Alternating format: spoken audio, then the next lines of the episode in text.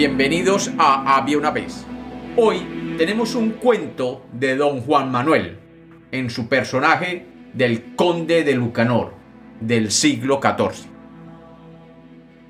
Bienvenidos de nuevo a Había una vez.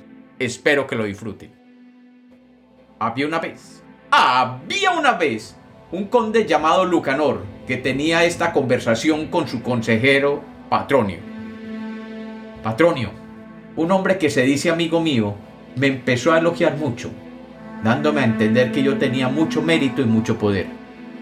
Cuando me hubo halagado de esta manera todo lo que pudo, me propuso una cosa que a mí me parece que me conviene. Entonces, el conde le contó a Patronio lo que su amigo le proponía, que aunque a primera vista se dijera provechoso, ocultaba un engaño del que Patronio se apercibió, por lo cual le dijo al conde, Señor conde, debe usted saber que este hombre lo quiere engañar. Le da a entender que sus méritos y su poder son mayores que en la realidad, para que de esta manera usted se pueda confiar en él y no se percate del engaño que quiere hacerle. Me gustaría que oyera esta historia del cuervo y la zorra.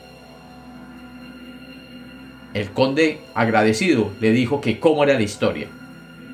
Y dice así, Señor conde, el cuervo encontró una vez un pedazo muy grande de queso y se subió a un árbol para comerse el queso más a gusto y sin que nadie le molestara. Estando allí el cuervo pasó la zorra y cuando vio el queso empezó a pensar en la manera de poder quitárselo. Con este objetivo le dijo lo siguiente. Don Cuervo, hace ya mucho tiempo que he oído hablar de sus perfecciones y de su hermosura. Aunque mucho lo busqué, por voluntad de Dios o por desdicha mía, no lo había visto hasta ahora.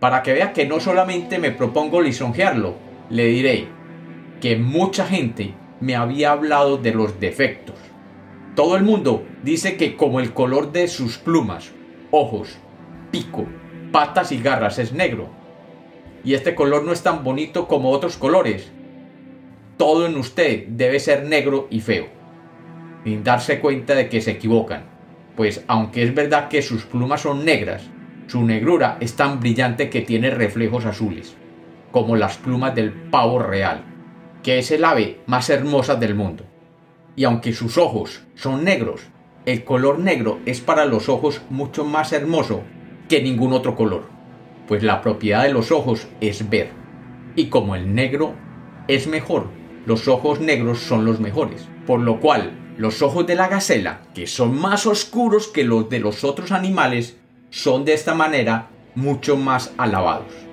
Además, su pico y sus garras son mucho más fuertes que los de ninguna otra ave de nuestro tamaño. También podéis volar tan ligero que podéis ir contra el viento, por recio que éste sea, lo que ninguna otra ave puede hacer con tal ligereza como usted lo puede hacer. Fuera de esto, y como estoy convencido de que Dios no deja nada imperfecto, Él te ha dado el don de cantar mucho mejor que ningún otro pájaro.